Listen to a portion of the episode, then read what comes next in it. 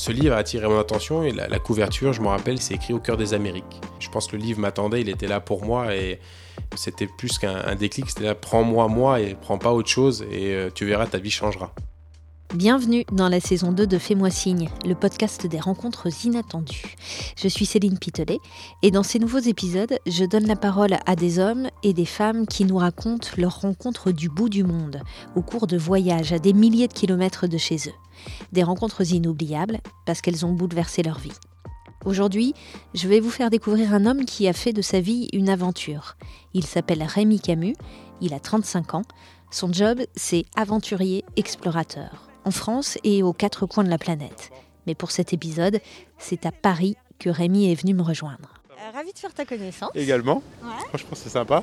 J'imaginais pas qu'on allait faire un podcast comme ça, au coin de la rue. Non, mais je vais t'emmener dans un endroit plus tranquille ah, euh, pour la suite. Sur le chemin du studio d'enregistrement, Rémi me raconte ses aventures. Comment il a traversé l'Australie, du sud jusqu'au nord, plus de 5000 km en courant. Il a aussi descendu le fleuve Mekong en Asie, 4000 km à la nage alors que nous sommes en train de nous installer derrière nos micros, je me dis que cet homme incarne une certaine forme de liberté. Sa vie aujourd'hui est d'ailleurs aux antipodes de celle qu'il menait dans les années 2000. D'abord serveur, il devient ensuite maître d'hôtel dans un restaurant étoilé. Travailler dans la restauration, en fonction des restaurants, on fait beaucoup d'heures, 60, 70, 80 heures par semaine. Pendant que les gens profitent, nous on travaille. Je tenais parce que je travaillais beaucoup et parce que j'aimais ça, et puis parce que malheureusement, euh, on se met à, consommer euh, des stupéfiants pour pouvoir tenir euh, encore et encore. Moi, je suis tombé en Angleterre en plein restaurant parce que j'avais pris trop de cocaïne. Et du coup, je, je voulais plus, je voulais plus cette vie-là. Je me suis, je me suis vraiment fait peur. C'est le premier électrochoc. Le deuxième a lieu quelques mois plus tard, au fin fond de la Bretagne. Rémi est venu passer quelques jours de repos chez sa mère, elle adore les brocantes et lui, il l'accompagne. Mais alors qu'il la perd de vue dans les allées, au milieu des stands, son regard se pose sur un livre, le récit d'un aventurier, Globetrotter. Il y a presque 700 exposants. Et en fait, je cherchais pas ce livre en particulier. Je me promenais dans les allées en la regardant elle, savoir où est-ce qu'elle était cachée. Et euh, ce livre a attiré mon attention. Et la, couverture, je me rappelle, c'est Jamel Balil avec son sac à dos. Il est sur la panaméricaine en train de courir et c'est écrit au cœur des Amériques. Il a écrit ce livre après avoir traversé l'Amérique en courant. Et je me suis arrêté vraiment euh, par hasard. Mais encore une fois, je pense que le, y a rien, tout, est écrit d'avance. Pour moi, je pense que le livre m'attendait, il était là pour moi et, et c'était plus qu'un déclic. C'était là, prends-moi moi et prends pas autre chose et euh, tu verras, ta vie changera. J'ai acheté le livre sur la brocante euh, qui coûtait 6 euros, je l'ai négocié à 5 euros. Et je suis rentré à la maison et j'ai lu le livre toute la nuit. Le lendemain, quand je suis redescendu, ma maman était en train de prendre son café et ça m'a complètement euh, bouleversé toute la nuit. Et je lui ai dit, je viens d'avoir une idée. Et elle m'a dit, c'est encore quoi tes idées là? Et je lui ai dit, je vais traverser un pays en courant. Et elle m'a répondu, elle m'a commencé déjà par terminer ton café, on verra après. Ça a été euh, ma porte de sortie. Je me suis dit, bah voilà, on va faire ça. On va partir et on va aller voir à l'autre bout du monde ce qui se passe. Pour son premier défi, Rémi choisit un pays dix fois plus grand que la France, situé à 15 000 km de chez lui, l'Australie. Il va traverser le continent du sud au nord, de Melbourne jusqu'à Darwin, 5400 km. Des paysages arides, sauvages, souvent désertiques. Il part tout seul et sans assistance. Ce petit bruit que vous entendez, c'est celui de la remorque de 40 kg qu'il tracte pendant ses 100 jours de course. Elle contient de l'eau, de la nourriture, quelques vêtements. C'est un formidable challenge, l'occasion d'aller explorer ses propres limites. Mais c'est aussi une aventure culturelle. Rémi veut approcher les aborigènes, découvrir leur mode de vie et leurs traditions. Moi, je les imaginais avant de partir avec des, peaux de bêtes, avec une lance, pieds nus, de la barbe, des jambes brûlées par le soleil, de la corne sur les mains, sur les pieds. Mais je les imaginais pas du tout à vivre dans des communautés avec des maisons, des téléphones portables, en jean, basket et à conduire des véhicules. Pour aborder ces hommes et ces femmes, Rémi s'exprime en anglais. Et puis il a appris quelques mots d'un dialecte aborigène. Mais rapidement, l'aventurier réalise que s'il veut créer du lien avec les aborigènes, il doit d'abord gagner leur confiance. Les conflits entre les Blancs et les Aborigènes, ça a duré très longtemps. Maintenant, ça commence tout doucement à devenir un peu mieux, mais euh, ils sont très méfiants. Et moi, j'ai eu cette chance d'être seul. Donc forcément, on, nous ouvre les portes plus facilement parce que ils ont moins d'appréhension en ayant une personne. Et euh, en l'espace de quelques jours, ils ont commencé à se livrer avec moi. Et c'est ce que j'ai apprécié en fait, c'est de, découvrir leur culture, de pouvoir voir euh, comment ils chassaient certains animaux, comment ils peignaient avec leur, leur peinture, avec les petits points. Enfin, c'est, pour moi, c'était vraiment euh, une immersion dans la, dans la communauté. J'ai eu beaucoup de chance de pouvoir passer énormément de temps avec les femmes parce que euh, ils avaient ce qu'ils appelaient le men business où les, jeunes enfants de 16-17 ans partaient avec les adultes pour faire des, un rite initiatique pour devenir adultes. J'étais pas invité, j'avais pas le droit d'y aller, donc je sais pas du tout ce qui se passe, mais je restais du coup avec les, avec les femmes. Et c'est ce qui est toujours très intéressant parce que dans les communautés, c'est les femmes qui font les choses, c'est pas les hommes. Les femmes cuisinent, les femmes s'occupent des enfants, les femmes vont jardiner, vont chercher les baies, etc. Et les hommes, bah, malheureusement, font, euh, ils sont plus tournés sur la sécurité qu'autre chose. Donc voilà, c'était euh, de beaux moments de partage avec les gens autour du feu. Les nuits sont magnifiques, pleines d'étoiles. Et je trouve que ça, ça mettait quelque chose de très magique. Une nuit, après une soirée autour du feu, Rémi rêve de yaourt à la pêche. Un yaourt bien crémeux avec des morceaux de pêche qui croquent sous la dent. Toute la journée, il pense à son yaourt. Il court, avale les kilomètres de sable de terre rouge. Il a faim, il a soif, il fait 45 degrés. Sous l'effort, la fatigue, la chaleur, il a des hallucinations. Il voit son yaourt à la pêche devant lui, comme un mirage jusqu'à ce qu'un 4x4 s'arrête à son niveau. La passagère du véhicule lui propose de l'eau. Elle lui demande s'il a faim. Oui, bien sûr qu'il a faim. La femme ouvre alors une glacière et lui tend deux yaourts, un à la fraise et un à la pêche. Ce sont aussi ces rencontres du bord de la route qui ont accompagné Rémi pendant ses 5400 km jusqu'à Darwin.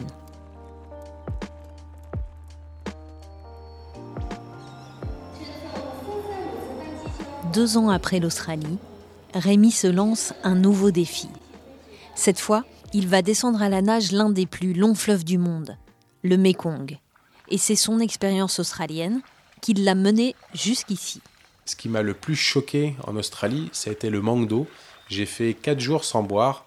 J'ai dû boire mon urine euh, par deux fois. Et ça m'a tellement marqué. Je me suis dit, il y a des gens, c'est probablement toute leur vie, qui doivent se battre pour avoir un accès à l'eau. Et c'est là où je me suis dit, j'ai vu ce que c'était la rareté de l'eau, maintenant on va aller voir ce qu'est l'abondance de l'eau. Avec sa combinaison, ses palmes et un gros flotteur pour poser et protéger ses bras, l'aventurier part pour 4400 km. Et dans l'eau, il va traverser six pays, de la Chine jusqu'au Vietnam. En Chine, j'ai eu plein de, surprises. Euh, je me suis fait arrêter euh, pour, euh, pour avoir été trop près sur un barrage hydroélectrique. Euh, qui s'appelle Wang, qui est un très très gros barrage, mais qui est contrôlé par l'armée chinoise. Et lorsque je suis arrivé sur le, sur le barrage, on m'a fait sortir de l'eau. Et là, c'est tout de suite euh, très particulier parce qu'on se retrouve dans un pays qui n'est pas le sien. Les gens ne parlent pas anglais.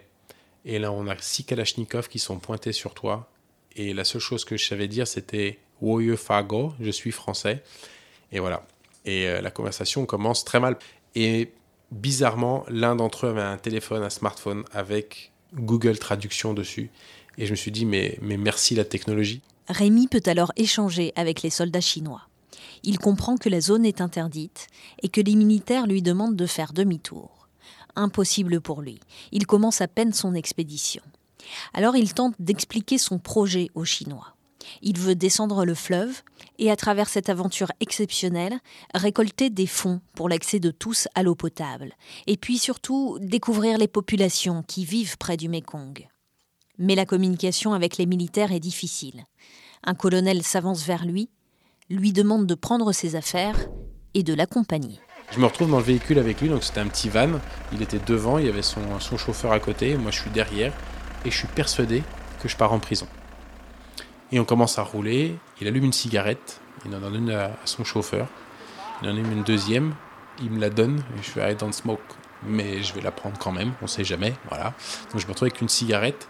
Il en allume une troisième. Il ouvre une bière, il en donne une à son chauffeur, il m'en donne une également. Et je me retrouve avec une bière et une clope à la main. Et on roule.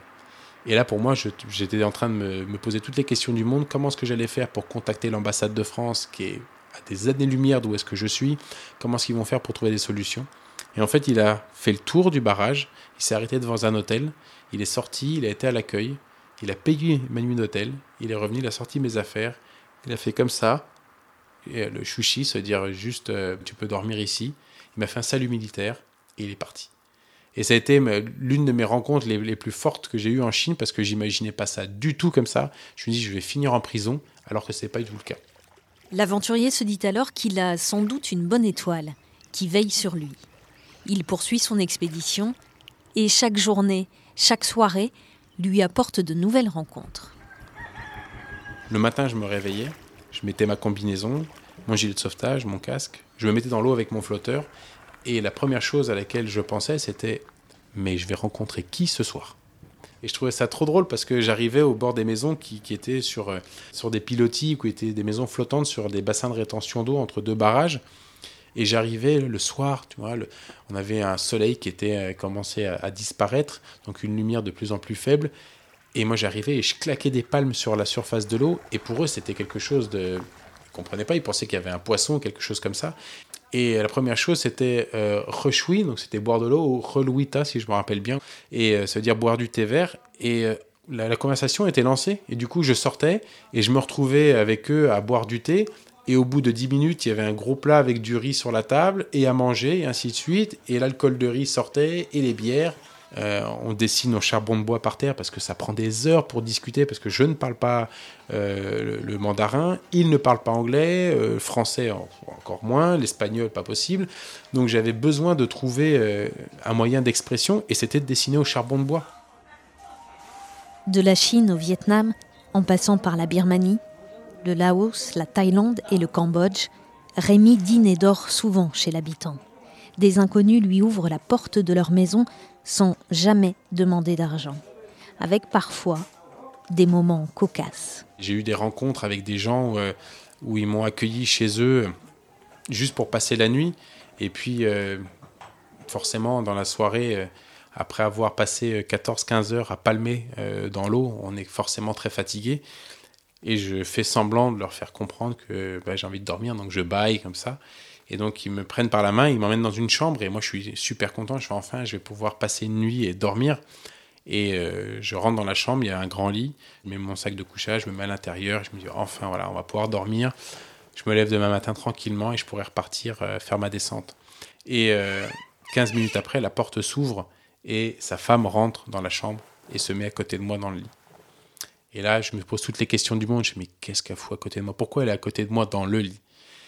Et j'essaye de m'endormir, mais j'y arrive pas du tout. Et euh, une demi-heure après, la porte s'ouvre encore une fois, et son mari rentre, et il se met de l'autre côté. Et je me retrouve entre les deux, et il y a le mari d'un côté et elle de l'autre. Et là, c'est une situation très particulière. Alors peut-être que c'est mon esprit français un peu mal, euh, un peu tordu, mais on se, retrouve à trois dans le lit. Et là, donc eux, je pense qu'ils arrivent très facilement à dormir. Moi, je mets euh, une éternité à m'endormir. Le lendemain matin, quand je me réveille, il n'y a plus personne autour de moi je les, je les retrouve autour de la table, on essaye d'échanger, de, on mange un petit peu. Et là, je leur fais comprendre euh, pourquoi est-ce que vous avez dormi euh, dans, dans, mon lit. quoi. Et là, le mari, il me prend par la main, il me fait une petite visite de la maison qui était plutôt rapide. Et en fait, dans la maison, il y avait une étable, il y avait euh, un endroit pour, pour les chevaux, pour les cochons, et puis il y avait un autre endroit, juste une petite chambre avec son lit. Et donc, euh, c'est là où tout de suite ça prenait du sens. C'était le partage, c'était euh, bah, t'es l'invité et on va pas te faire dormir par terre, donc tu dors avec nous dans le lit.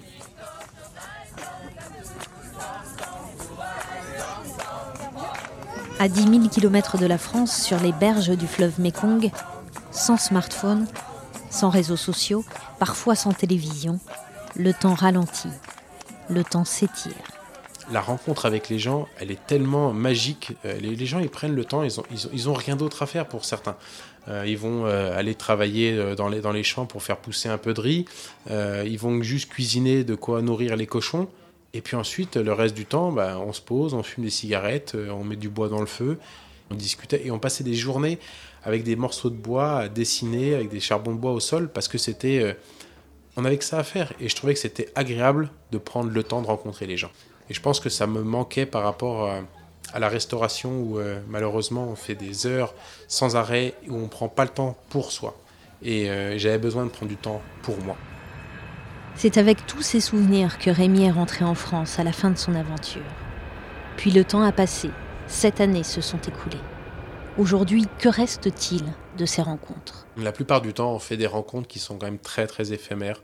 Sur le fleuve Mekong, qui été pour moi quelque chose de très marquant sur l'aspect euh, culturel et puis l'échange, le partage. Malheureusement, il y a beaucoup de personnes que j'ai que j'ai jamais revues et c'est ça qui m'a qui m'a peiné parce que je m'en souviens par exemple quand je suis rentré en France, toutes les photos que j'ai pu prendre avec les gens, je leur ai demandé leur adresse, etc. Et j'ai tout imprimé et j'ai tout envoyé à ces personnes.